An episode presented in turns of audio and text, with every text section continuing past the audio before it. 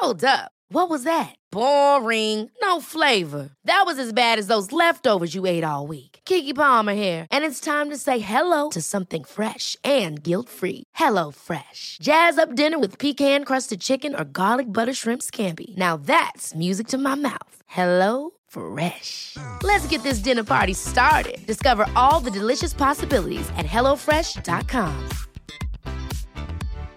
One size fits all seems like a good idea for clothes until you try them on. Same goes for healthcare. That's why United Healthcare offers flexible, budget friendly coverage for medical, vision, dental, and more. Learn more at uh1.com.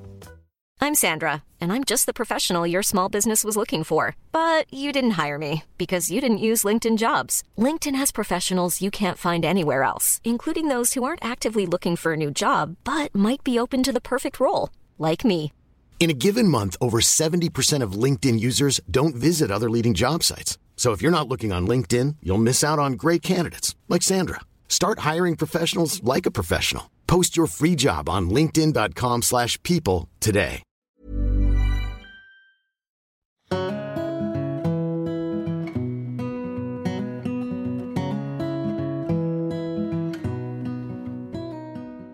Johanna, vous êtes psychologue clinicienne, enseignante et formatrice. Vous vous êtes notamment spécialisée dans la thérapie du trauma, des liens d'attachement et de la dissociation. Vous êtes l'auteur de nombreux ouvrages, dont ceux qui nous intéressent dans, cet entretien, La puissance réparatrice de votre cerveau et À la rencontre de son bébé intérieur aux éditions Duno. Avec les progrès des neurosciences, on connaît de mieux en mieux le fonctionnement du cerveau et son développement, notamment dans l'enfance. Ceci permet de constater les impacts concrets des problèmes psychologiques dans la façon dont fonctionne le cerveau adulte, mais aussi de voir ce qui le répare. Dans les deux ouvrages que j'ai cités précédemment, vous expliquez comment guérir l'enfant et le bébé blessés en soi, avec des thérapies dont vous allez nous parler. Et pour mieux comprendre comment ce qui nous a affectés dans l'enfance nous poursuit à l'âge adulte, nous allons également expliquer de quoi le bébé et l'enfant ont besoin pour se développer les conséquences des négligences ou des maltraitances dans l'enfance sur le psychisme de l'adulte. Alors pour commencer, pouvez-vous clarifier ce que l'on entend par enfant intérieur et bébé intérieur et pourquoi cette part de nous est encore active une fois adulte? Alors l'enfant intérieur, le bébé intérieur, c'est euh, des façons un peu imagées qu'on peut avoir euh, d'expliquer comment on va stocker nos expériences d'enfant et de bébé. Ce qu'il faut bien comprendre, c'est que notre cerveau est, est très peu déterminé génétiquement et qu'il va se développer, et c'est ça qui nous rend très adaptables en tant qu'espèce, euh, il va se développer en fonction de l'environnement dans lequel il est. Euh, tout comme au niveau sportif, on va développer les muscles qu'on utilise le plus pour, c'est la loi du moindre effort en fait, hein, pour être bien rodé pour les mouvements qu'on fait le plus souvent. Euh, au niveau du développement cérébral, c'est exactement la même chose. On va euh, développer des parties de notre cerveau et des façons de fonctionner de notre cerveau pour s'adapter aux circonstances qu'on rencontre le plus souvent. Et cette phase du développement, bah, elle a lieu essentiellement durant la petite enfance, l'enfance, et pour certaines parties du cerveau, elle se poursuit au début de l'âge adulte. Ensuite, le cerveau reste plastique, il peut se modifier, c'est l'intérêt des changements dans la vie, de la psychothérapie, évidemment. Heureusement, tout n'est pas gravé. Euh, mais l'enfant intérieur, le bébé intérieur, c'est finalement l'image qu'on peut avoir de ces premières expériences de la vie, ces premières expériences de qui je suis, comment je mérite d'être traité, comment sont les autres, à quoi est-ce qu'il faut que je m'attende dans la relation avec les autres? Est-ce que je m'attends à être plutôt bien traité Est-ce que je m'attends à ce que les autres soient plutôt sympas? Est-ce qu'au contraire, il faut que je sois sur mes gardes? Est-ce que je m'attends à être trahi, à être abandonné Est-ce que je pense que les, gens qui s'occupent de moi sont plutôt fiables? Toutes ces expériences qu'on va faire avec les adultes qui nous entourent, et évidemment, généralement, en premier lieu avec nos parents, puisque c'est ceux qui comptent le plus et puis qu'on côtoie le plus, sont euh, les expériences qui vont modeler euh, ce qu'on va appeler ce bébé intérieur, cet enfant intérieur, avec l'image qu'il a de lui-même, les attentes qu'il a à l'égard des autres, et en particulier des autres dans lesquels, euh, dont il dépend et dans lesquels il a éventuellement confiance, et puis l'image qu'il a d'une façon générale du monde euh, qui l'entoure. Donc dans l'enfant intérieur, il y a à la fois un, grand euh, potentiel de toutes ces compétences qu'on peut être en train de développer quand on est petit, euh, c'est aussi tout ce potentiel de, découverte, d'exploration, de joie, de plaisir. Et puis, il y a éventuellement euh, les expériences euh, adverses, les expériences de mauvaise qualité, les expériences difficiles qu'on a pu faire, voire les expériences traumatiques, qui elles aussi vont modeler une certaine image qu'on se fait du monde et une certaine attente qu'on se fait du monde.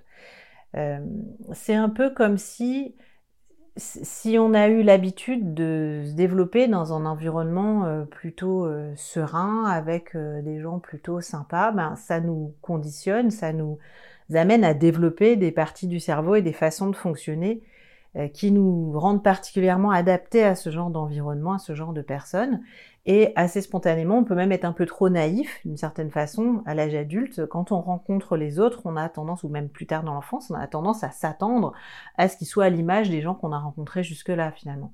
Et inversement, si on a vécu dans un environnement plutôt hostile, euh, plutôt euh, agressif, dangereux et insécurisant, mais il est probable qu'on ait un biais dans la lecture de l'environnement, même si on a la chance d'être changé d'environnement et qu'on ait tendance à s'attendre, à être un peu parano, quoi, en fait, hein, à s'attendre à être euh, mal traité, à être euh, un peu sur ses gardes, parce que notre cerveau s'est développé dans cet environnement-là et il n'a pas forcément la rationalité qu'on peut avoir plus tardivement de se dire oui mais en fait c'était un environnement très particulier qui n'est pas représentatif de ce que c'est que la vie en général. On peut le savoir rationnellement, malheureusement ça ne suffit pas forcément pour qu'on puisse rationaliser nos comportements, c'est-à-dire pour qu'on puisse euh, se comporter de façon euh, euh, plus, plus adaptée à l'environnement d'arrivée.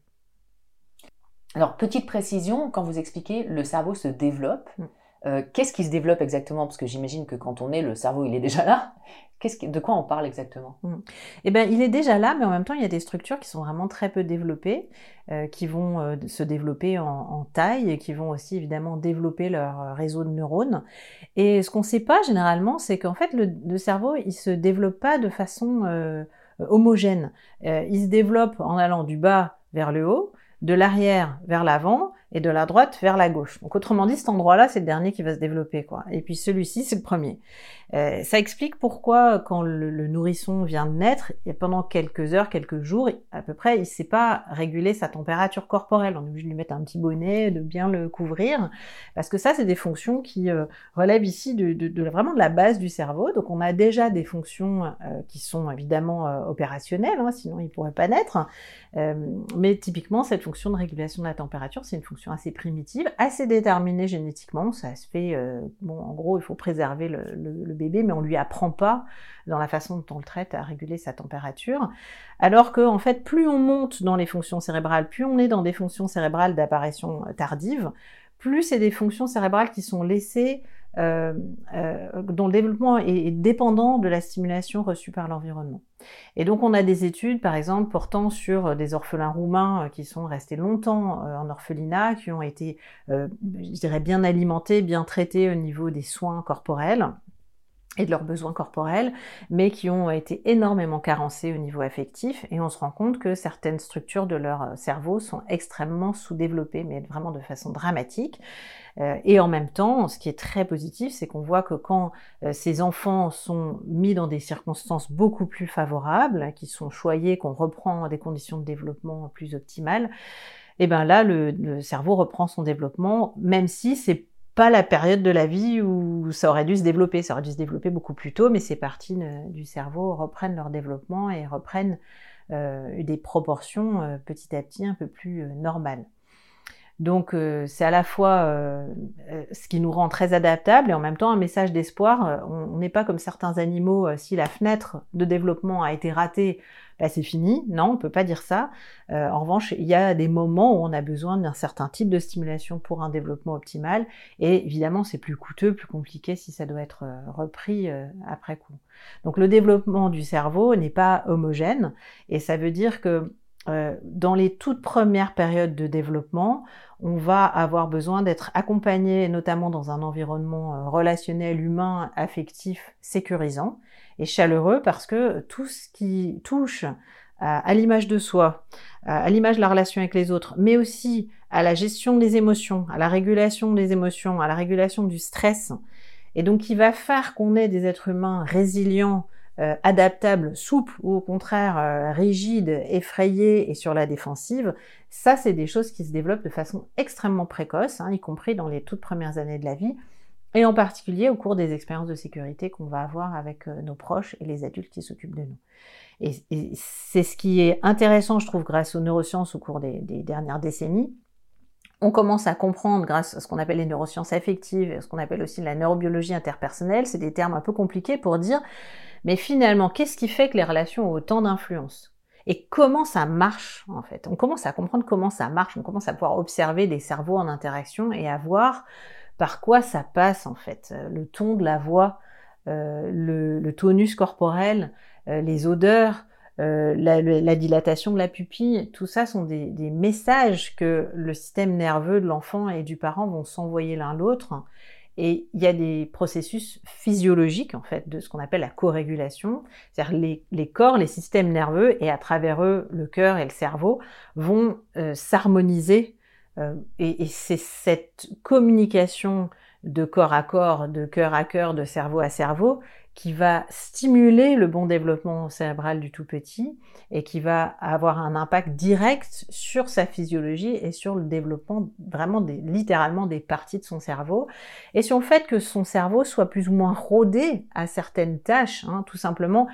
Euh, dans les sociétés où on parle très peu aux tout petits, aux bébés, bah, l'apparition des premiers souvenirs est plus tardive. Pourquoi? Parce que le fait de se souvenir, bah, ça demande de pouvoir se raconter ce qu'on a vécu. Et donc, on peut avoir des sociétés où les premiers souvenirs sont à 6-7 ans, et puis des sociétés où les premiers souvenirs, un peu comme les nôtres, les sociétés occidentales, on parle quand même beaucoup aux bébés, on va avoir des premiers souvenirs généralement aux alentours de 3-4 ans. Euh, c'est quand même une grosse différence, presque le double, hein, dans, les sociétés où on parle très peu aux bébés. Donc ça, c'est une illustration très concrète de quel impact ça a la relation sur la façon dont le cerveau va se développer et dont les compétences cérébrales concrètement vont euh, se mettre en œuvre plus ou moins bien. Alors justement, euh, selon les difficultés que nous rencontrons une fois adultes, on peut aujourd'hui déterminer si c'est plutôt notre enfant intérieur qui a été affecté ou plutôt notre bébé intérieur. Alors il faudrait faire la distinction entre bébé et enfant, à quel âge à peu près. Comment on peut savoir si c'est plutôt l'enfant intérieur mmh. Puisqu'on va parler d'abord de ça dans cette première partie. Oui. On parle, euh, pour le bébé intérieur, euh, on, parle souvent des 1000 premiers jours hein, au niveau scientifique et dans les médias, on en parle de plus en plus. Les 1000 premiers jours, c'est une période quand même très particulière où on n'a pas de souvenirs euh, dits explicites. Et donc, quand, quand je vais parler d'enfant intérieur, je vais plutôt parler de la période à partir de 3-4 ans on commence dans notre société à avoir les premiers souvenirs, sachant que les 1000 premiers jours, au contraire, c'est plutôt de la conception jusqu'à 2 ans à peu près. Donc entre 2-3 ans, il y a une zone un peu grise. On ne sait pas encore si on est déjà un enfant ou encore un peu un bébé. Hein. Je pense que c'est assez représentatif de, de cet âge-là. Euh, donc l'enfant intérieur, c'est plutôt quelque chose qui relève de cette phase où on commence à avoir des vrais souvenirs. Et il faut avoir en tête que ces souvenirs se greffent sur toute cette expérience très précoce qui est extrêmement capitale, dont on parlera un petit peu après, euh, qui va euh, construire une, espèce de d'ambiance en fait, de toile de fond. Donc le, les scènes qu'on va euh, traverser quand on est enfant, elles se font dans une certaine, si j'ose dire ça de façon théâtrale, dans un certain décor, dans une certaine ambiance en fait, qui a été construite au préalable.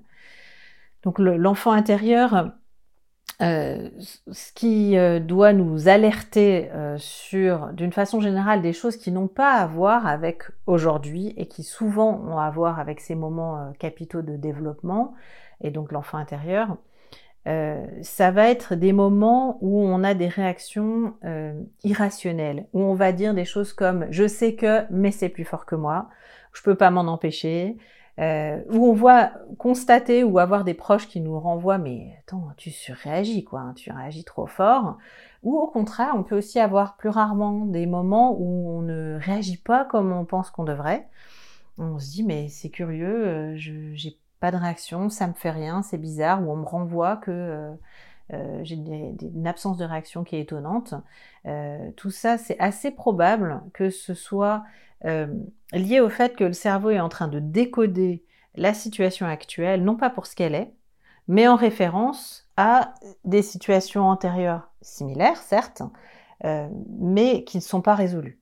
Et pour comprendre ça, je crois que c'est assez utile de comprendre la notion de mémoire traumatique. Parce que, on va prendre le cas plus extrême, la mémoire traumatique, c'est très net. Hein. quand on, a de la mémoire traumatique, on a en fait au niveau cérébral une réaction, et ça ça a été bien observé hein, au niveau de l'imagerie cérébrale, au niveau scientifique, on a une réaction qui est plutôt une réaction émotionnelle, des sensations corporelles, une perte de la sensation du temps qui a passé, donc euh, les structures qui sont en lien avec la gestion du temps qui sont un petit peu perturbées. On a un manque de mots, on a un manque de, capacité d'analyse rationnelle de ce qui est en train de se passer. Bref, euh, et on a surtout une activation du système de la peur. Bref, le cerveau, euh, quand il contient de la mémoire traumatique, il a vécu quelque chose d'effroyable, euh, où il a vécu beaucoup d'impuissance, où euh, en fait il n'a pas réussi à assimiler l'événement comme étant terminé, et où du coup, bah, on peut le comprendre, il est un peu sur le qui-vive de quelque chose qui pourrait ressembler à ça de près ou de loin. Et ça, c'est ce qu'on appelle les déclencheurs. Donc mettons que euh, quelqu'un ait été agressé dans le RER, e par exemple, par, ou dans le métro, par des, des, jeunes hommes, un groupe de jeunes hommes, hein, je pense à une situation précise, et il se trouve que ces jeunes hommes euh, portaient des casquettes. Euh, et cette patiente qui vient me voir me dit, bah, moi, euh, quand je croise un groupe de jeunes hommes qui ont des casquettes, s'il y en a un déjà, ça me stresse un peu, mais s'il y en a plusieurs, je suis vraiment ultra stressée et de toute façon, je peux plus prendre les transports en commun. Donc là, on voit très clairement les déclencheurs, c'est assez transparent. Là, il s'agit d'une agression de l'âge adulte. Généralement, quand c'est lié à des événements assez caractérisés de l'âge adulte, la mémoire traumatique, on arrive à la retracer. Quand c'est des choses moins traumatique et plus chronique, lié au, vraiment intriqué au développement même du cerveau, euh, c'est plus subtil, d'autant que souvent on a ce qu'on appelle une loyauté euh, aux parents qui fait que euh, si c'est eux qui sont à l'origine de ces situations marquantes, voire traumatiques, bah, c'est plus difficile de, de, le critiquer de prendre du recul parce que en tant qu'enfant, c'est d'eux qu'on dépend, donc on n'a pas intérêt sur le moment euh, à, se rendre compte euh, qu'on a des parents qui dysfonctionnent, ce serait extrêmement stressant. Et du coup, quand on grandit, il faut pouvoir s'extraire de ça. Tout ça pour dire que euh, cette mémoire traumatique, elle a été bien étudiée au niveau physiologique. Mais en fait, il y a un continuum entre quelque chose qui est franchement traumatique et puis quelque chose qui est franchement intégré comme étant fini. Et dans ce continuum, on a euh, ce qu'on va appeler les événements euh, très marquants, les événements marquants, et puis surtout s'ils sont répétés, euh, des événements un peu marquants, des, moments, des crises de colère par exemple d'un parent qui sont un peu effrayantes pour l'enfant, qui sont pas suivis de réparation, où le parent dit je suis vraiment désolé, j'ai craqué, c'est pas de ta faute, ou il vient apaiser le truc, l'aider l'enfant à éteindre son signal de peur. Ces crises de colère, par exemple, qui peuvent être quelque chose d'apparemment banal si elles sont vraiment répétées, euh, bah, c'est un petit peu le, le split chinois, quoi. Hein. c'est l'apprentissage qui se consolide, qui s'approfondit qui de plus en plus et qui s'installe avec du coup une certaine attente, avec une certaine vigilance par rapport à des situations qui ont été euh, effrayantes et qui ne sont pas forcément résolues. Tout ça pour dire que dans ce continuum entre la mémoire traumatique et les événements très marquants, puis les événements marquants, on va euh, souvent avoir des expériences de l'enfance qui ont été d'autant plus marquantes qu'elles surviennent à un moment où on construit notre cerveau, qui du coup construisent les attentes qu'on a dans la relation avec les autres. Et mon chef de service qui ressemble à mon père et qui euh, va hausser le ton à un moment donné, ça peut suffire à me déclencher, même s'il ne fait pas des crises de colère, même si je suis plus un enfant et même si c'est pas mon père. Euh, et ça, c'est plus difficile que quand on a un trauma bien caractérisé, bien isolé, de repérer euh, en fait ma réaction irrationnelle. C'est pas normal que j'ai peur à ce point-là. Euh, et, c'est en lien avec une histoire non résolue. Et ça, c'est compliqué parce que ça peut nous rendre vulnérables à, par exemple, une situation de harcèlement. Hein, j'ai reçu un certain nombre de patients comme ça qui ont des histoires euh, de, violence ou de maltraitance ou de, peur, même d'ambiance un peu effrayante dans l'enfance, euh, qui sont malencontreusement rallumées, entre guillemets, par euh, des situations de la vie quotidienne, que ce soit plus tard dans l'enfance ou à l'adolescence à l'école, par exemple, dans des situations de harcèlement ou des situations de harcèlement au travail. Et où là, le patient ou la patiente décrit qui se fige, et que c'est pas du tout une, réaction euh, adaptée en fait pour euh, se protéger, pour appeler les syndicats, pour euh, appeler un avocat, enfin pour être aidé avec les moyens d'adulte qu'il a. Donc toutes ces réactions qui semblent pas finalement adaptées aux compétences qu'on a en tant qu'adulte, aux moyens qu'on a en tant qu'adulte pour faire face, qui semble être le signe qu'on décode la situation de façon un peu biaisée, c'est toujours un peu suspect. Évidemment, ça peut dépendre, ça peut relever de, traumatismes ou d'événements très marquants, de déceptions amoureuses, par exemple, de l'âge adulte ou de l'adolescence, mais si vous voyez pas de façon très claire à quoi ça ressemble, ben, il y a quand même une probabilité euh, pour que ce soit euh, lié à l'enfant intérieur et que l'enfant intérieur, là, ait besoin qu'on aille prendre un petit peu soin de lui. Alors justement, dans votre livre La puissance réparatrice de votre cerveau, vous donnez des exercices concrets à réaliser pour aller réparer différents aspects de l'enfant intérieur blessé, et notamment, parmi d'autres, l'estime de soi, qui est un grand sujet. Qu'est-ce qui empêche dans l'enfance de développer une bonne estime de soi? Est-ce que vous pouvez nous donner quelques exemples de façon de se construire une bonne estime de soi une fois adulte? Hmm. Alors on va toucher un tout petit peu au bébé intérieur parce que l'estime de soi, en fait, euh, même si euh, beaucoup de gens ne le savent pas, c'est d'abord quelque chose qu'on va construire dans son corps, dans la façon dont on est traité. C'est-à-dire que déjà même in utero, la façon dont la mère traite sa grossesse ou se malmène ou tout ça c'est des hormones de stress. C'est des choses qui vont potentiellement impacter physiologiquement euh, le bébé et déjà la relation de la mère à ce bébé comment elle va l'accueillir après ça risque d'être déjà orienté dans la façon dont elle a été traitée et dont elle s'est traitée avec égard ou pas euh, pendant la grossesse par exemple. Ensuite euh, il y a finalement dans, comment est-ce que je manipule entre guillemets ce bébé, comment je le touche, comment je le change, comment je suis attentif, sensible à ce bébé, qui va avoir un impact sur euh, la façon dont, il se sent ce bébé. Et ça, c'est ce qu'on voit comme base euh, j'ai envie de dire physiologique, implicite, c'est la sensation de comment je mérite d'être traité. Et je peux avoir un parent qui me dit mais euh, euh, t'es merveilleux, t'es super, tu mérites d'être bien traité. Il faut dire non aux camarades qui te malmènent, tu devrais faire ceci, tu devrais, tu mérites. Enfin, on peut avoir aussi ça à l'école. Euh, t'as le droit de dire non. Si physiologiquement dans mon corps j'ai pas dans cette vérité en fait, si j'ai pas cette base de ben oui, quand on me traite pas bien, j'ai une réaction, c'est évident pour moi que je mérite pas d'être traité comme ça parce que j'ai pas eu l'habitude d'être traité comme ça.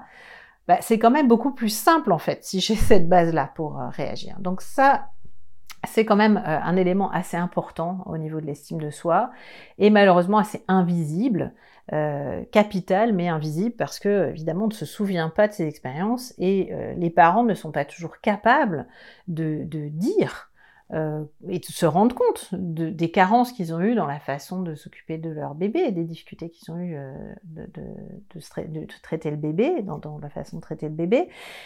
Et en plus, quand bien même ils arrivent à s'en rendre compte, c'est quand même quelque chose qui est socialement euh, très honteux, très difficile à reconnaître. Les parents doivent être des super parents, on se met une pression de dingue. Et donc, on n'est pas dans une société où la culture de d'une façon générale, de reconnaître ses erreurs et de réparer, de s'excuser tout simplement, et puis de s'excuser sincèrement et de voir qu'est-ce que je peux faire pour réparer ça. C'est jamais trop tard. Tant qu'on est encore parent de son enfant, on a quand même un accès privilégié à ses réseaux de neurones, hein, pour le dire de façon très mécanique. Donc ça, ce serait un message que j'ai envie de passer, c'est que si vous avez des regrets, si vous êtes parent, vous pensez que vous avez commis des erreurs, et que votre enfant est encore en contact avec vous, il y a des choses que vous pouvez encore faire pour euh, réparer. Donc une façon de réparer, c'est aussi à l'âge adulte de recevoir des relations qui changent, de recevoir une autre façon d'être traité de la part des autres. Et ça, c'est un peu le serpent qui se mord la queue parce que si j'ai pas une bonne estime de moi, je vais avoir tendance à tolérer beaucoup trop facilement des gens qui ne me traitent pas bien, à pas les remettre à leur place, à pas dire non, à pas fixer des limites qui sont correctes et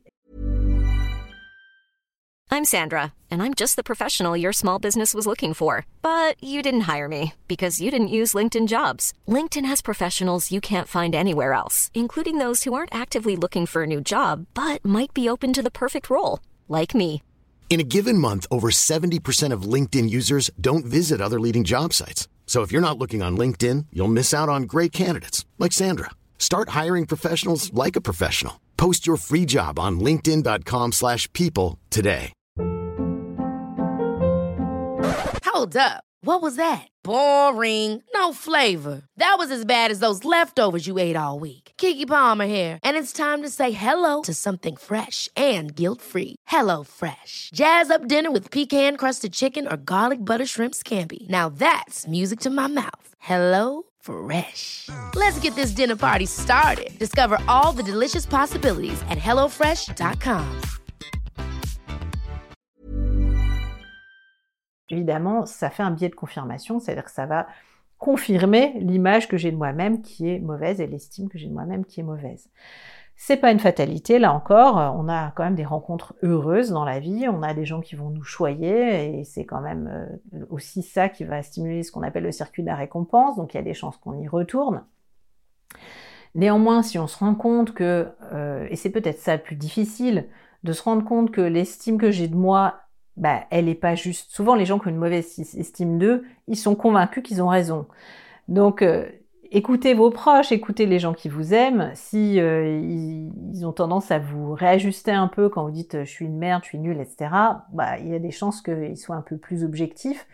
Si vous disent oui, t'es une merde, t'es nulle, là, il faut s'en éloigner. Là. Parce que euh, personne n'est à 100% jeté à la poubelle. C'est-à-dire que le, les jugements comme ça, euh, qui sont valables en jamais, en toujours, et qui se veulent généralisables sur soi, c'est généralement assez suspect. Ça fait assez enfant intérieur, ça. Hein. Pour le coup, ça fait des marques de l'enfance qu'on a gardées. Et surtout si c'est des choses qu'on penserait pas des autres. C'est-à-dire si, euh, oh ben j'ai pas réussi euh, tel entretien d'embauche, je suis nulle, j'y arriverai jamais, je suis une merde, etc.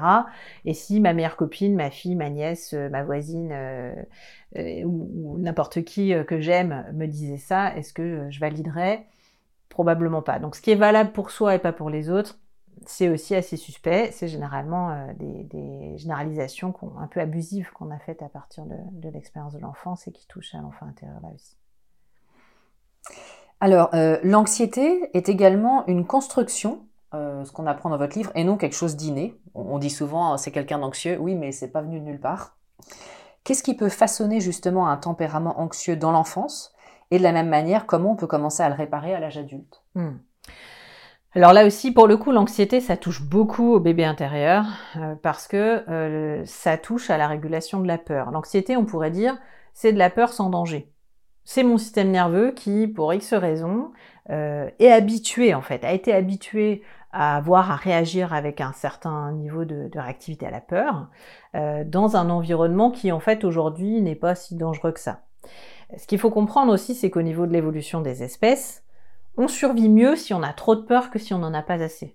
Donc probablement que la survie des, espèces, elle a plutôt sélectionné des gens trop anxieux que pas assez. Si j'ai pas assez peur euh, et que je m'expose au danger, bah, je risque d'y rester en fait. Euh, donc euh, c'est pas très très optimal. Alors c'est sûr que les troubles anxieux c'est potentiellement très invalidant, mais ça, protège quand même euh, du danger dans un certain nombre de circonstances. Donc on pourrait dire que les troubles anxieux, c'est un système nerveux qui s'est développé dans un environnement détectant beaucoup plus de danger que l'environnement dans lequel il est actuellement. Donc ça peut être un environnement avec des parents très anxieux, parce que les systèmes nerveux communiquent entre eux, et moi, bébé, petit, enfant, bah, je fais confiance à mes parents. Donc mon système nerveux aussi, en fait, euh, il va se caler sur tous ces signaux de danger qui sont des signaux physiologiques en fait. Hein. Je suis portée par un parent hyper tendu, hyper crispé. Moi aussi, je vais avoir tendance à me crisper et mon système nerveux, mon corps vont se développer d'une certaine façon en fait euh, en lien avec ça. Mais je peux avoir aussi un environnement objectivement dangereux, c'est-à-dire des parents qui sont stressés parce qu'ils n'arrivent pas à finir euh, le mois, parce que euh, bah, ils partent à 6 heures du matin pour rentrer à 22 heures qu'on se voit à peine, qu'ils n'arrivent pas à calmer euh, physiologiquement mon état de stress lié au fait d'une très grande séparation comme ça, par exemple, ou parce que bah du coup moi quand je vis quelque chose de difficile à l'école, hein, je pense aux situations de harcèlement, à du trauma, mais même juste à du stress ordinaire, à une maîtresse qui crie un peu plus que l'année précédente, à des camarades qui sont un peu moins sympas, à des difficultés scolaires, enfin tout ce qui peut être stressant pour un enfant, si j'ai pas un adulte qui m'aide à me réguler physiologiquement, à m'apaiser, à me faire un câlin, à me dire mais tu sais t'es quand même merveilleux même si t'as eu une mauvaise note en maths quoi, t'es quand même quelqu'un de super et on va on va s'y atteler, on va voir comment on peut faire et enfin de me sentir soutenu, me sentir apaisé. Bah, physiologiquement je garde un niveau d'anxiété, un niveau de stress important Et tous mes réseaux, toutes mes connexions neuronales, tout, le circuit en fait en lien avec le stress va s'en trouver développé et développé d'une certaine manière. Donc je m'attends à un certain niveau de danger, je n'apprends pas à m'apaiser, je n'ai pas suffisamment d'apaisement physiologique. Hein, ça c'est vraiment bien démontré comment un câlin, le réconfort, euh, les moments comme ça de, de retrouvailles aussi avec euh, ce qu'on appelle les figures d'attachement vont avoir un effet physiologique de voilà, remise à zéro. Puis c'est quelque chose qu'on vit couramment à l'âge adulte, hein, quand on a une vie, euh, une journée un petit peu difficile, un peu stressante. Ben, on est content de retrouver un proche, euh, quelqu'un qui peut nous prendre dans les bras si c'est vraiment une journée qui était très difficile ou avec qui en parler, mais ne serait-ce que par téléphone. Enfin, ces moments-là de, de, rencontre, de se sentir ok, je suis aimé quand même, même si euh, la journée a été difficile, il y a quelqu'un qui me soutient. Ça un effet physiologique même à l'âge adulte, alors a fortiori encore plus euh, dans l'enfance quand on ne sait pas trop le faire tout seul. Et donc cette euh, anxiété, bah, elle a souvent une base au cours de cette période des mille premiers jours, et puis après, elle peut avoir été améliorée par des circonstances de vie ou des parents qui s'apaisent, ou au contraire aggravée par des circonstances qui sont un petit peu plus euh, compliquées, un environnement qui est dangereux, euh, un, grand frère par exemple à la maison euh, qui va mal, qui a une maladie mentale, ou qui est agressif, ou qui a des troubles du comportement, qui accapare toute l'attention des parents, qui moi me fait peur, enfin bref, il y a des circonstances comme ça euh, au cours du développement qui changent. Un parent qui fait une dépression, qui commence à boire, qui a perdu son propre parent, qui s'en remet pas, qui a perdu un travail, enfin tout ça, ça a un impact en fait sur moi en tant qu'enfant, le niveau de danger que je vais percevoir et surtout mon niveau d'impuissance, parce qu'en tant qu'enfant, bah, je peux pas faire grand chose à ça. Je vois que mon parent va mal, c'est la personne dont je dépends pour ma sécurité. Donc c'est stressant et pendant ce temps, mon système nerveux se développe et mon cerveau se développe. Donc je peux apprendre à, que en fait la vie est, dangereuse. Et puis euh, bah, le problème des anxieux, c'est quand ils grandissent et qu'ils arrivent dans un environnement où finalement ces problèmes sont résolus, où la situation est différente, le monde est moins dangereux, bah, ils continuent de détecter du danger.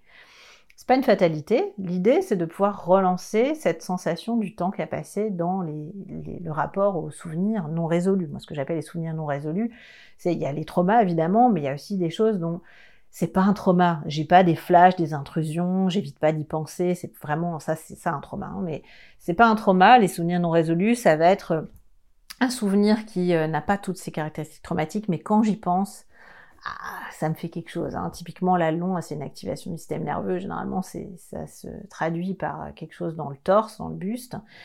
Donc je peux avoir une boule là, dans le ventre, dans la gorge, enfin je vais avoir quelque chose là qui, qui se déclenche, rien qu'à penser à ce souvenir-là, et qui peut être plus ou moins intense, et puis qui peut s'intensifier si en plus j'en parle à quelqu'un, par exemple, donc quand j'y vais vraiment pleinement. Ça, ça vaut le coup de s'en occuper, parce que c'est des choses sur lesquelles mon système nerveux est encore en train de s'acharner, en fait. Il est encore en train, le, ces sensations corporelles, c'est le signe que le système nerveux, ben, il considère que c'est pas résolu, c'est pas fini, et il est encore en train de dispenser de l'énergie à essayer d'éteindre ces incendies-là, alors que c'est des problèmes résolus depuis très longtemps. Je suis plus un enfant, euh, je suis plus dépendant d'un père qui est alcoolique, euh, qui a pas de travail. Enfin, la situation a changé. Euh, ne serait-ce que moi, je suis adulte en fait. Je peux aider mon père, peut-être qui est peut-être dans la même situation autrement, et je dépends plus de lui. Donc en termes de survie, et c'est pas la même urgence. Bien sûr que ça peut m'affecter hein, si j'ai un parent qui va mal, mais c'est pas pas le même niveau de stress et puis surtout de savoir ce que je peux y faire, que je peux y faire quelque chose, ça change quand même beaucoup de choses. Et parce que, effectivement, dans votre livre, euh, il y a un moment où vous passez différentes thématiques en revue, là on en passe deux, trois, mais on va pas toutes les faire, et vous donnez des exercices très concrets qui sont... Euh, qui semblent un peu magiques même parfois, mm-hmm. où on essaie quelque part de se remettre dans l'enfant. Vous pouvez donner un exemple, mm. par exemple, par rapport à, à ce thème de l'anxiété Voilà, alors quand on a des souvenirs non résolus, en fait, on a besoin de deux choses. On a besoin de pouvoir relancer cette sensation du temps qu'a passé. Et on a besoin de pouvoir donner à cet enfant qu'on a été les réponses euh, réconfortantes, affectueuses, parentales qu'on n'a pas eues. Parce que quand on est enfant, pour surmonter des événements, on est extrêmement dépendant de la compétence, de la disponibilité, de la sensibilité, j'ai envie de dire, du cerveau de nos parents, qui peuvent être des gens très aimants, de, de très bonne volonté, c'est vraiment pas ça le sujet, euh, mais qui peuvent avoir un cancer, euh, avoir du stress au travail, avoir, enfin voilà, ils peuvent avoir leurs limites. On est dans une société qui dépend beaucoup, où l'enfant dépend beaucoup des parents. On n'est pas fait pour ça. Donc c'est un gros stress la parentalité pour les parents parce qu'on n'a pas autant de relais que ce pourquoi on est prévu, quoi, en fait, au niveau de l'évolution de l'espèce, on est prévu pour être éduqué, évoluer, grandir dans un groupe. Donc l'idée c'est que on va euh, faire des exercices de reparentage et le reparentage c'est s'imaginer soit tel qu'on est aujourd'hui, c'est s'imaginer soit tel qu'on est aujourd'hui, euh, entrer dans la scène de cette période. Donc l'idée c'est d'identifier mais à quelle période je me suis sentie comme aujourd'hui face à mon chef de service par exemple. Il y en a peut-être eu plusieurs, mais on va les prendre une à. Je me souviens d'un moment euh, à 9 ans où mon père a, beaucoup crié, ou euh, une scène particulière par exemple, ou une période. Et je vais imaginer entrer dans cette scène et aller voir euh, ce petit Geoffroy de 9 ans, lui dire que je suis lui devenu adulte, que je suis venue dans le passé pour l'aider, l'imaginer si je peux le prendre dans mes bras, par exemple, le réconforter, lui dire à quel point je suis désolée qu'il ait eu ses peurs de son père, que son père crie, que ça n'a rien à voir avec lui, que c'est normal qu'il ait eu peur mais que je lui montrais que bah, le temps a passé en fait et qu'aujourd'hui euh, ce danger-là n'existe plus. Et euh, donc ça c'est le premier volet, c'est le reparentage, et puis on va adapter en fonction de ce qu'on ressent que cet enfant a besoin d'entendre et de ressentir, d'expérimenter. Est-ce qu'il a plutôt besoin de câlins, est-ce qu'il a besoin de pleurer, de sangloter dans les bras de l'adulte, est-ce qu'il a besoin qu'on lui dise mais t'es vraiment chou, c'est pas ta faute, je sais que t'as pensé que c'était ta faute, mais c'est pas ta faute si ton père crie, il a ses propres problèmes, et oui, c'est peut-être toi qui a été le déclencheur, mais toi, tu fais juste ton job d'enfant. Lui, son job de parent, c'est de pas réagir euh, quand, euh, quand il y a des déclencheurs et d'arriver à, faire face un peu autrement. Donc c'est sa responsabilité, c'est pas ta faute, par exemple. Et puis euh, le, deuxième volet, bah, ça va être de relancer cette sensation du temps qui a passé, qui manque dans ces événements non résolus. On a encore la sensation que c'est toujours un peu vrai. Et là, l'idée, c'est euh, de montrer à ce petit, mais comment est la vie aujourd'hui? Comment il est ton papa aujourd'hui? Comment est la situation aujourd'hui? Et regarde où je vis, regarde mon travail, regarde, j'ai une voiture, regarde, enfin, de montrer en fait qu'on est devenu adulte, qu'on n'est plus aussi dépendant de cette situation, que peut-être aussi papa va mieux, ou peut-être papa est décédé, ou peut-être, c'est pas forcément que des bonnes nouvelles, mais au niveau du système nerveux, c'est une bonne nouvelle dans le sens où ça montre que le temps a passé, en fait. Même si c'est papa est décédé, en fait, bah, ça aide quand même à intégrer que bah, je suis plus dans cette situation où papa crie. Ça a l'air bête, hein, et ça a l'air euh, inquiétant de dire ah mais comment je vais montrer à mon à mon petit moi enfant, à mon petit enfant intérieur euh, que le temps a passé et que papa est décédé. Mais en fait, dans l'expérience, ce qu'on voit, c'est que c'est pas ça qui frappe cette partie-là du fonctionnement. Ce dont elle a besoin, c'est de savoir qu'elle est plus dans cette situation du passé. Et le deuil, c'est une autre question en fait. C'est une autre partie qui doit faire face à ça. Donc on va avoir le reparentage et puis montrer que le temps a passé. Et là tout est bon tout est bon quoi en fait. Montrer qu'on a des enfants montrer qu'on a un travail montrer qu'on a une voiture une carte bleue qu'on va voter enfin n'importe quoi. Montrer qu'on a un conjoint montrer comment est la vie montrer comment est la maison où on a grandi aujourd'hui. Enfin tout est bon pour montrer et faire cette expérience d'abord dans le corps du temps qui a passé et c'est pour ça que l'imagerie est très puissante, parce que c'est pas juste si je me dis, si je j'essaie de me rationaliser, mais le temps a passé, il faudrait que je m'en remette, c'est ce que font parfois les proches. Mais arrête, écoute, c'est bon, tu devrais t'en remettre, ton divorce c'était il y a 15 ans, enfin ce genre de choses. Ça marche pas mais le faire en imagerie, faire l'expérience en imagerie. Visualisation De visualisation, exactement. Hein, euh, de, de, de, fermer les yeux, de s'imaginer euh, et plutôt sentir en fait. C'est ce que s'imaginer visuellement, c'est pas toujours possible et c'est pas forcément nécessaire, mais sentir que j'ai ce petit Geoffroy dans les bras, que j'ai été, euh, sentir que je lui fais visiter ma maison, et euh, généralement des choses très jolies et très très parlantes, très intéressantes qui émergent où le petit Geoffroy, il dit, ben, je peux jouer avec le chat? Ou euh, il dit, mais euh, t'es sûr que papa n'écrira plus? Ou enfin, on voit dans les questions qu'il pose, dans les comportements qu'il a, à quel point, ça y est, il a compris, ou à quel point il a besoin encore d'être sécurisé et comment. Et puis l'apprentissage, c'est quand même la répétition. Donc il y a quand même euh, souvent besoin de répéter ces exercices pour bien que ça se consolide. Donc, faut pas se décourager si on voit que ces émotions, ces sentiments reviennent. C'est assez normal. Hein. Ils ont été appris de façon répétée de façon précoce c'est pas en une fois que vous allez les désapprendre. Mais ça vaut le coup de s'apaiser, d'aller recourir à ces exercices pour euh, s'apaiser. Et euh, si vous voulez essayer, il y a des exercices euh, échantillons, il y a quelques exercices en libre accès sur la page du livre La puissance réparatrice de votre cerveau sur le site de Duno. Avec des exercices audio, sachant que le livre, donc, ça sorti de 32 exercices audio et vous en avez 4 en, libre accès pour expérimenter, pour voir un peu et après pouvoir broder un peu à votre, à votre façon en fonction des âges et des thématiques. Alors, il y a une dernière thématique que je voulais aborder, qui est très fréquente, c'est l'incapacité à dire non, mmh. qui, peut aussi, hein, bien sûr, provenir de l'enfance. Comment ça se construit, cette incapacité à dire non? Et puis, effectivement, comment, une fois adulte, on peut y, y remédier? Alors ça, je trouve que c'est vraiment une thématique intéressante parce que dire non, c'est finalement une compétence super compliquée. Et c'est pour ça qu'il y a autant de gens qui ont du mal à, dire non. Parce que la première chose, c'est d'abord, pour dire non, il bah, faut que je sache ce que je veux. Donc, il faut que j'arrive à sentir mon corps. Il y a plein de gens qui ne sentent pas leur corps, qui ne sentent pas leurs émotions, ou pas très clairement, surtout quand ils sont en interaction avec quelqu'un, ils sont un peu envahis, un peu parasités, ils savent plus trop, en fait. Donc déjà, comment je peux dire non si je sais même pas exactement ce que je veux? Donc ça vaut le coup, de, si, c'est ça la difficulté, de se focaliser sur ces sensations corporelles. Si on voit que c'est une difficulté un peu chronique, de, d'entreprendre des activités qui aident à développer, c'est pas une fatalité, hein, donc qui aident à développer cette connexion avec son corps, le tai chi, le yoga, le qigong, la méditation pleine conscience, il y a plein de choses qui aident à se connecter à ces sensations corporelles et à mieux sentir les réactions de son système nerveux en particulier. Donc, ah non, ça je veux pas, ça, ça doit être un message quand même assez clair. Donc la première chose, c'est est-ce que je sais, est-ce que je sens en fait ce que je veux? Après, il y a euh, est-ce que je pense que je vaux la peine?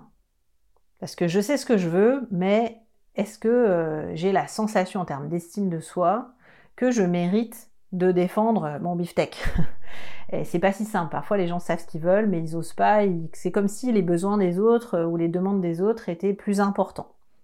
Donc là, je renverrai bien à travailler sur l'estime de soi si c'est ça le niveau de difficulté. Si je sens ce que je veux, je sais ce que je veux, je pense que je vaux la peine, euh, l'étape d'après, parfois, c'est la peur de faire mal à l'autre. C'est la peur de blesser l'autre. C'est euh, la peur de sa propre agressivité. Ou c'est la peur aussi, euh, si je dis non, comment va réagir l'autre et est-ce que je vais pouvoir faire face à son agressivité à lui? Parce que, objectivement, bah, dire non, il y a une petite part d'agressivité, mais au sens positif du terme. C'est-à-dire, je défends mon territoire, j'affirme mes besoins. L'affirmation de soi, c'est aussi un petit peu d'agressivité positive. Donc là, ça peut valoir la peine de vraiment travailler sur quelles sont les expériences qui peuvent m'avoir appris que dire non, c'est dangereux? Évidemment, il y a toute la phase euh, entre 2-3 ans de ce qu'on appelle les terrible two, euh, de euh, cette phase d'apprentissage très précoce du non, où on dit non de façon un peu systématique à tout, juste parce que c'est un nouveau jouet. Ah, j'ai découvert que je peux dire non, que ça fait une réaction, que je peux avoir des choix. Ah, c'est génial. Jusque-là, j'étais un bébé, on s'occupait de moi, j'avais pas trop le choix, je pouvais protester, mais bon, là, j'ai découvert un truc super. Donc, comment est-ce qu'on a réagi dans mon environnement par rapport à ça? Est-ce qu'on m'a crié dessus? C'est une, période objectivement super dure pour les parents. Donc, euh, est-ce que eux, qui eux-mêmes peuvent avoir des difficultés à dire non, ont euh, cédé à tout? Est-ce que bah, on a senti leur peur et du coup j'ai emmagasiné bah j'ose pas dire non parce que je suis pas sûre que l'autre va, me dire en face ce qu'il ressent, est-ce que ça lui fait ou enfin bref. Donc euh, ça c'est la base. Et puis après, est-ce qu'il y a des expériences notamment amoureuses qui ont été très brutales, où euh, j'ai essayé de séduire, où j'ai fait des avances et puis on m'a dit non de façon un peu euh, un peu dure, on m'a rejeté de façon très brutale. Donc moi j'ai peur aussi que dire non ça fasse ça à l'autre. Donc c'est quoi mes propres expériences de non que j'ai pu donner ou subir entre guillemets qui ont pu me marquer à ce point-là, au point que j'arrive pas à dire non parce que j'ai peur de ce que ça va faire à l'autre. Et puis après, il y a aussi une question de compétence. Dire non, c'est une compétence. Donc une fois qu'on a ces trois premières bases, il y a, le, dernier maillon de la chaîne finalement, c'est comment est-ce que je vais réussir à dire non? Comment je vais faire pour dire non? Et puis il y a des gens plus obtus que d'autres. Il y a des gens qui comprennent de façon assez subtile, bon bah elle m'a pas relancé, c'est que c'est non. Et puis il y a des gens qui insistent énormément, et c'est ça les mieux finalement pour s'exercer, même si c'est les plus durs à supporter. Euh, c'est euh, des gens avec lesquels utiliser le disque rayé, hein, la technique du disque rayé, c'est-à-dire dire non, non, je t'ai dit que c'était non, non, vraiment, je peux pas. Enfin, ne pas rentrer dans des justifications ou des détails, c'est pas la peine parce qu'ils vont essayer de trouver des contre-arguments et on s'en sort pas. Donc, quelqu'un qui insiste, c'est quelqu'un qui, euh, j'ai envie de dire, ne respecte pas les règles élémentaires de la politesse. Et là, il faut pas se laisser avoir, il faut être capable de dire non, ben non, je regrette, mais c'est non, non, ça va pas être possible, non, non, non. Et ça, bon, c'est pas facile, mais c'est euh, une compétence. Et là, un groupe d'affirmation de soi peut être intéressant. Si vous sentez vraiment que c'est cette compétence que vous avez du mal à, à, développer, à acquérir, euh, on va avoir euh, en TCC aussi des exercices d'accompagnement où on apprend à dire non à des situations de plus en plus difficiles. Hein, où par exemple, on apprend à euh, dire euh, quand euh, au marché on nous donne une pêche qui est un petit peu abîmée ou à renvoyer un plat dans un restaurant, enfin, ou un vin qui est, qui est bouchonné, etc. Donc ça, c'est une expérience conflictuelle mais très, très formatrice. Quoi. Donc on peut déjà en fait essayer de le faire soi-même, mm. apprendre à dire non dans des situations très quotidiennes, et puis en TCC, en thérapie. Par exemple, je pense qu'il faut d'abord isoler, identifier les situations où on a du mal à dire non. Est-ce que c'est par rapport aux proches? Est-ce que c'est d'une façon générale? Enfin bref, et s'essayer et en situation de voir, je me sens pas légitime, j'ai pas la compétence, j'ai peur de faire du mal à l'autre. Qu'est-ce que c'est en fait qui pose problème? De s'auto-observer. C'est en se connaissant mieux qu'on va identifier quelle est la difficulté et à partir de là, on va voir comment on va pouvoir progresser sur cette difficulté. Est-ce que c'est une question d'estime de soi? Est-ce que c'est une question de compétence? C'est une question d'avoir peur de, de, faire mal à l'autre Et c'est pas la même façon de travailler qu'on va avoir effectivement selon la difficulté sous-jacente. Et juste, je reviens sur le fait qu'on a soi-même été blessé parce qu'on a eu un nom euh, très violent. Ça peut être avec nos parents, dans des relations affectives où là vraiment on a, été, on a beaucoup souffert, rupture amoureuse notamment. Mm. C'est extrêmement dur, effectivement, de, dire je vais faire ça à quelqu'un d'autre. Mm, mm, Et ça, euh, au-delà d'un certain stade, si on parlait avec des proches, si réfléchir, si euh, on peut aller se reparenter à l'âge adulte aussi, hein, aller voir il y a 15 ans cette femme qui a été plaquée par son mari de façon un peu brutale, qu'on a été, ça peut être euh, réparateur, mais si ça, ça suffit pas, c'est qu'on est probablement du côté du presque trauma en fait, hein, du souvenir vraiment pas très résolu, encore très intense. Et du coup, ça demande des compétences euh, cérébrales assez complexes parce que ça nous demande de rester bien ancré dans le présent, de OK, je sais que je suis pas nulle et que je mérite quand même d'être aimée, même si j'ai été plaquée il y a 15 ans. Et ça, sur le moment, souvent, quand on se remémore un épisode très très marquant, très douloureux, parce que la, vie affective, c'est quand même quelque chose de très important, les relations d'attachement aussi, ben, on peut perdre euh, le sens euh, profond de non, non, je mérite d'être aimée. Et ça, avec l'aide d'un thérapeute, ça va être plus facile d'avoir quelqu'un qui nous tient les pieds sur terre, en fait, hein, qui nous garde dans le présent pour nous faire faire ce travail qui va nous permettre de garder en fait connecté des parties différentes de notre cerveau qui ont besoin de communiquer entre elles. Parce que je peux savoir rationnellement dans mon cortex que euh, je mérite d'être aimé, que c'est pas juste ce qui s'est passé, et émotionnellement être convaincu du contraire. Et généralement, on va osciller de l'un à l'autre, mais pas avoir euh, les deux euh, connectés en même temps.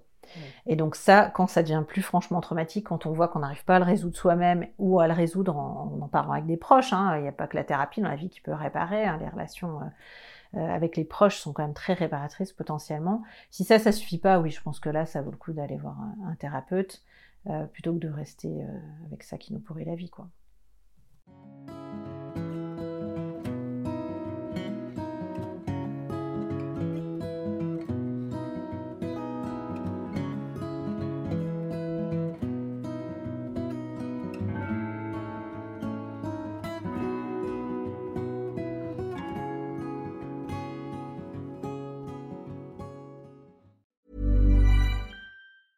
Ever catch yourself eating the same flavorless dinner three days in a row? Dreaming of something better? Well, HelloFresh is your guilt-free dream come true, baby. It's me, Kiki Palmer. Let's wake up those taste buds with hot, juicy pecan-crusted chicken or garlic butter shrimp scampi. Mm. Hello Fresh. Stop dreaming of all the delicious possibilities and dig in at HelloFresh.com. Let's get this dinner party started. Imagine the softest sheets you've ever felt. Now imagine them getting even softer over time. That's what you'll feel with Bowl and Branch's organic cotton sheets. In a recent customer survey, 96% replied that Bowl and Branch sheets get softer with every wash. Start getting your best night's sleep in these sheets that get softer and softer for years to come. Try their sheets with a 30-night guarantee. Plus, get 15% off your first order at bowlandbranch.com. Code BUTTERY. Exclusions apply. See site for details. Planning for your next trip? Elevate your travel style with Quince. Quince has all the jet setting essentials you'll want for your next getaway, like European linen, premium luggage options, buttery soft Italian leather bags, and so much more and is all priced at 50 to 80% less than similar brands. Plus, Quince only works with factories that use safe and ethical manufacturing practices. Pack your bags with high-quality essentials you'll be wearing for vacations to come with Quince. Go to quince.com/pack for free shipping and 365-day returns.